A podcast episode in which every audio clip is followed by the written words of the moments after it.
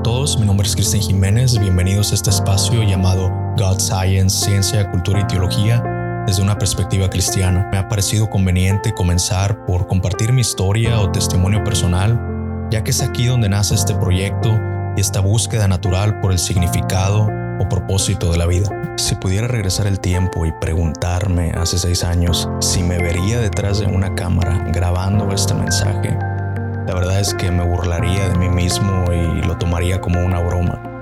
Sin embargo, no es así. Aquí estoy seis años después grabando este mensaje.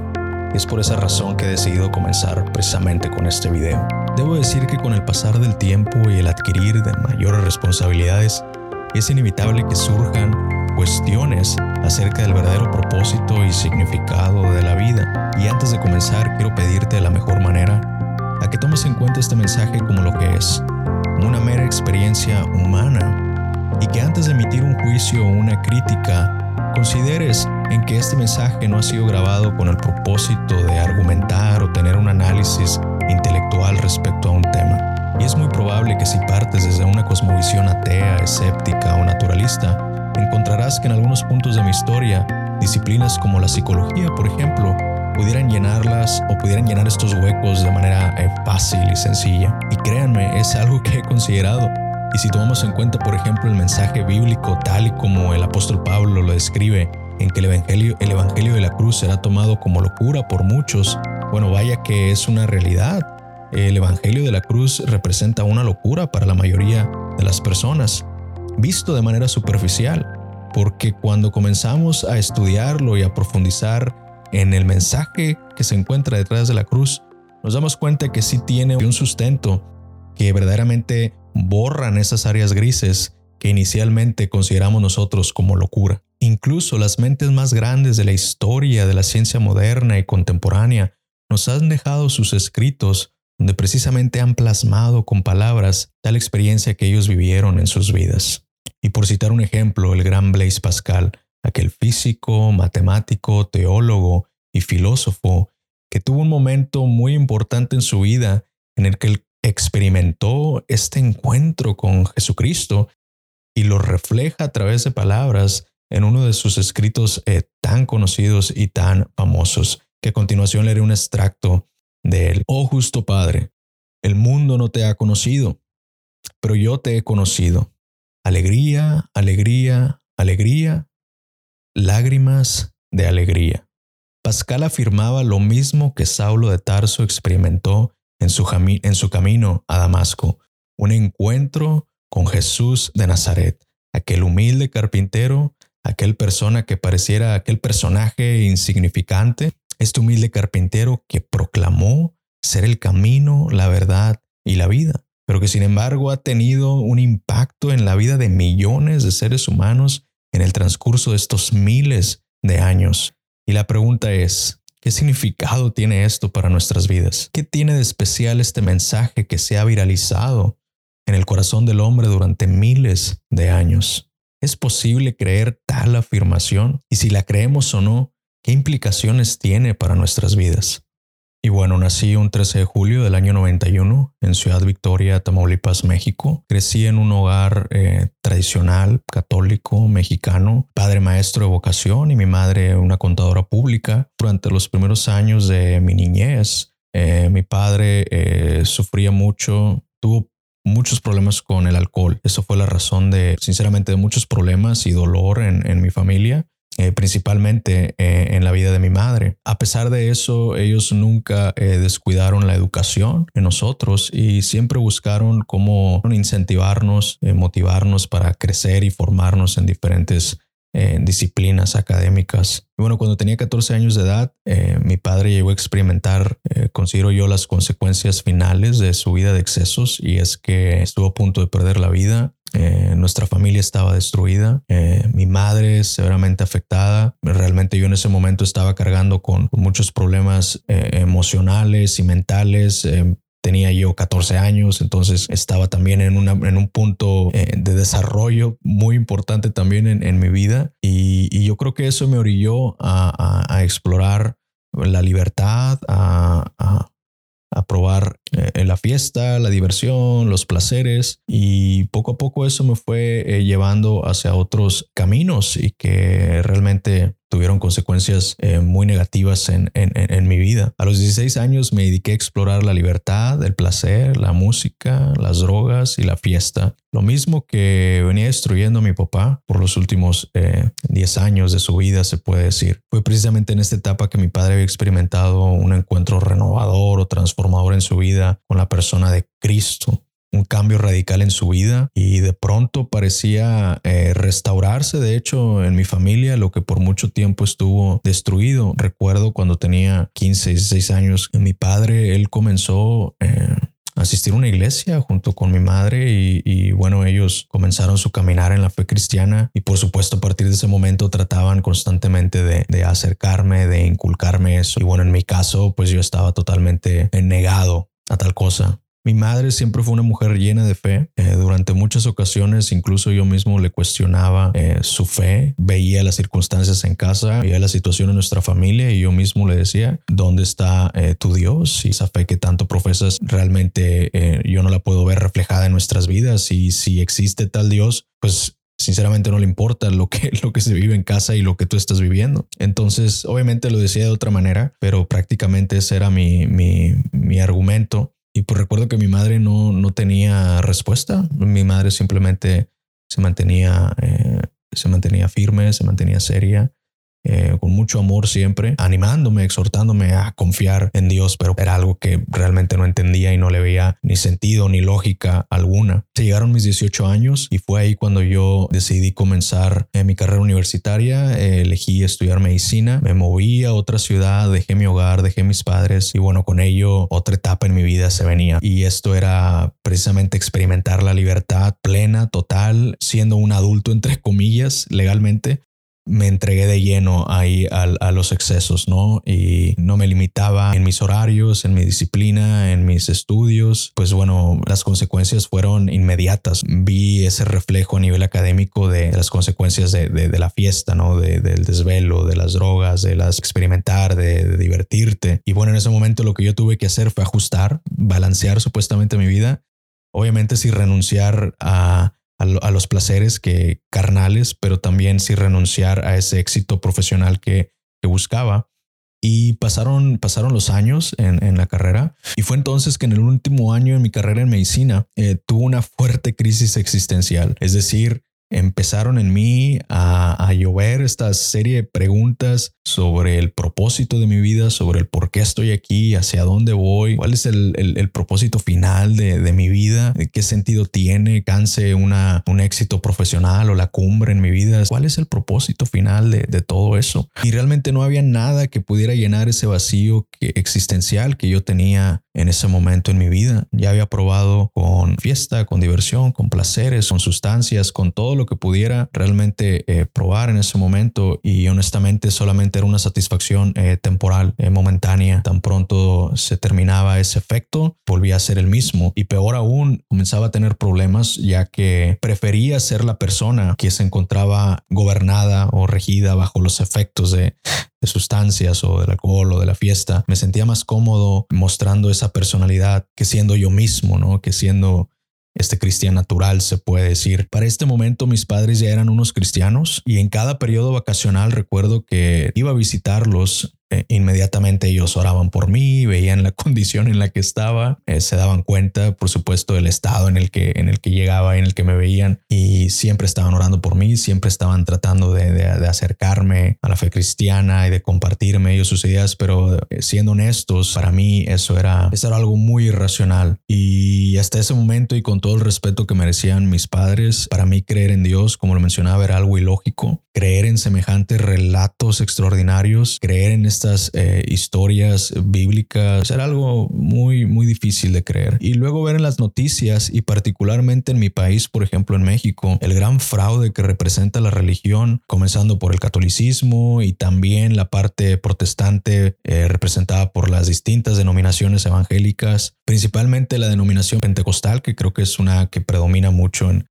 en nuestra cultura y ver esta serie de charlatanes que profetas y apóstoles y personas que solamente se dedican a robar, a extorsionar a las personas, a organizar eventos y tratar de manipular a la gente, jugar con su ignorancia, tratar de realizar milagros y bueno, todo ese tipo de espectáculos que, que pues en todo el mundo se ven. Para mí era eso, eso era algo muy, muy difícil de creer, incluso este me da mucho coraje porque por lo general detrás de todas esas personas realmente ni siquiera hay una formación académica, ni siquiera una formación en estudios teológicos. Entonces lo que tú tienes es una serie de personas eh, ignorantes respecto al tema, eh, tratando de guiar o enseñar a otras personas eh, ignorantes y se vuelve un círculo vicioso en el que predomina la ignorancia realmente. Para mí eso era algo muy difícil de concebir y yo realmente estaba en contra de ello más cuando estaba en el, en el ámbito de la medicina, más cuando estábamos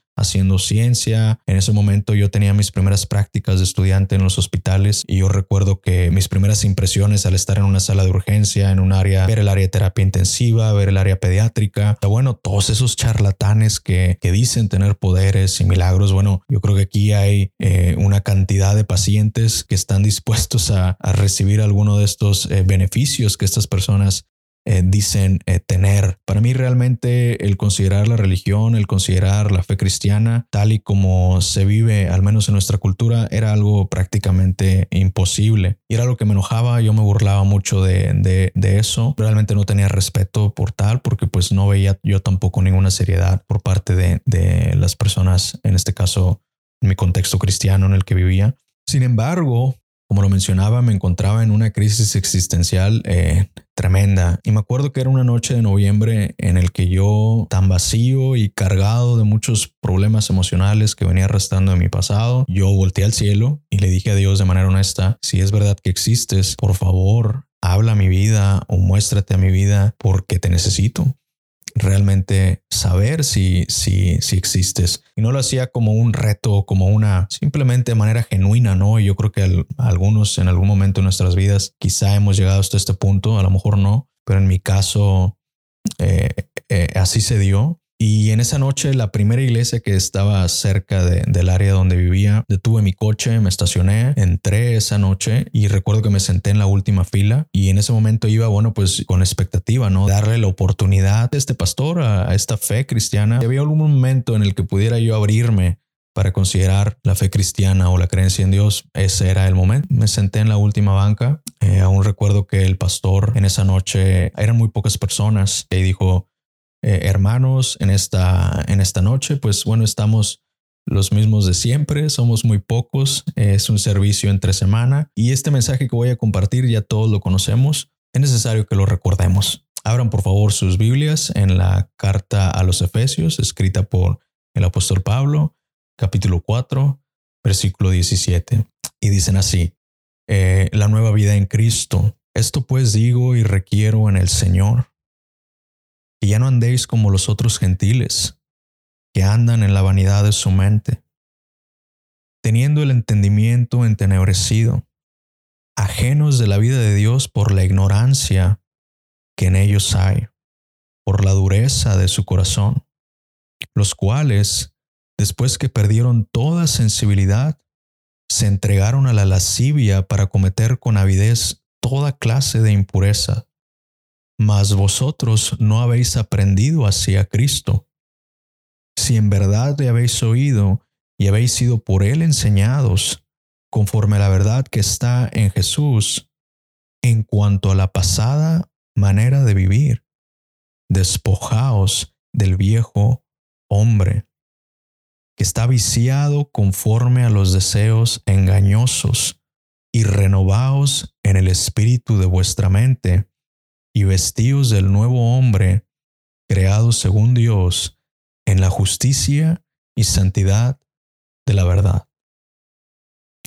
Después de escuchar estas palabras, y a pesar de no conocer el profundo significado o las implicaciones teológicas detrás de ellas, algo dentro de mí se comenzó a mover, me comenzó a conmover y siendo honestos, en esa noche comenzaron a brotar las lágrimas de mí. Recuerdo que me daba mucha vergüenza de ver a las personas que me estaban viendo como yo pues comenzaba a llorar. Me daba mucha vergüenza y yo me preguntaba, ¿qué dirán estas personas? ¿Qué le pasa a este joven que ha hecho? Eh, siendo sincero, era algo que no podía yo describir.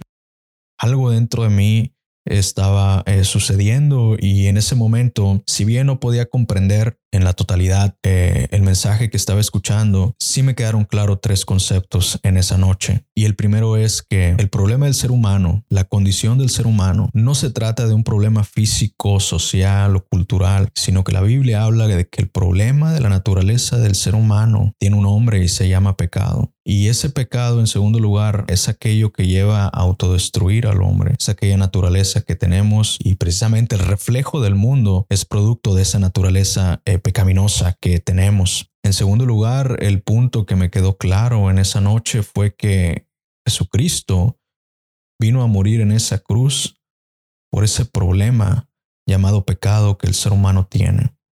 Y en tercer lugar, que si el ser humano cree el sacrificio que Jesús realizó en esa cruz por el pecado, ese es el medio por el cual el hombre puede encontrar propósito y significado final a sus vidas. Debo decir que en esa noche acepté eh, el mensaje de la cruz, lo adopté en mi corazón y en mi vida sin entenderlo en su totalidad. Y después de salir de esa iglesia en aquella noche, mi vida cambió por completo. Nació una apatía en mí por las cosas que antes me daban placer, que antes me daban aquella eh, satisfacción o plenitud de manera temporal y incluso de manera natural nació en mí la necesidad de pedir perdón, en este caso a personas que estaban a mi alrededor, a mis padres, a mi familia, y también nació en mí la capacidad de perdonar y en este caso restaurar una relación eh, eh, muy rota, muy quebrantada que yo que venía cargando yo con mi padre.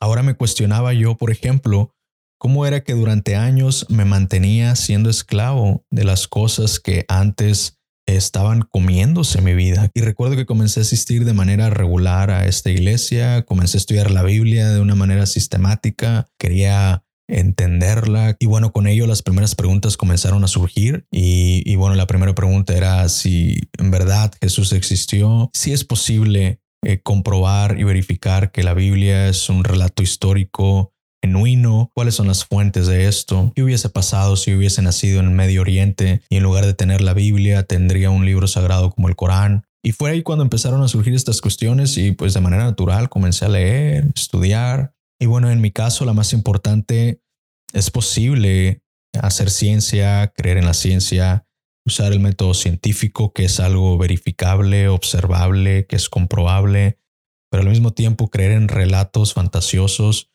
milagrosos como la Biblia, eh, para mí eran esas preguntas y esas cuestiones tan importantes que, bueno, yo buscaba y buscaba la manera de poder eh, conciliar toda esta información que tenía en ese momento. Y como ustedes saben, todas estas preguntas eh, nos llevan a un camino más filosófico y más teológico, del cual no tengo yo la formación académica porque mi área es totalmente opuesta a esto. Y recuerdo que en uno de mis exámenes finales, era necesario eh, memorizar la cartilla de vacunación universal y recuerdo que la manera eh, más sencilla en mi caso para aprenderla era estudiar la biografía de cada uno de los eh, científicos que desarrollaron cada vacuna. Y en este caso recuerdo que me quedé muy emocionado con la figura de Albert Sabin, aquel científico inmunólogo que desarrolló la vacuna eh, para curar eh, la infección por el, virus de la poliomielitis. Y bueno, estudiando parte de su vida, me di cuenta que él comenzó, por ejemplo, estudiando odontología. Él quería ser un dentista, pero después de un tiempo se dio cuenta que ese no era su área. Y después de leer un libro llamado Cazadores de Microbios, un libro muy popular en medicina, él se dio cuenta que quería ser un eh, microbiólogo, quería explorar esta parte de la medicina. Y a mí me dio mucha curiosidad este libro y comencé a leerlo. Y de ahí me di cuenta cómo fue que los más grandes científicos de la historia moderna eran cristianos. Y yo sé que hasta este punto la objeción yo creo que más, más común es de que en ese contexto, en esa cultura, en esos tiempos, todos eran personas religiosas. Y sí, es, es la verdad. Sin embargo, eso no quita que podamos explorar o que podamos estudiar o que podamos ver los escritos que tales científicos dejaron cuando expresaron o reflejaron sus profundas creencias en Dios.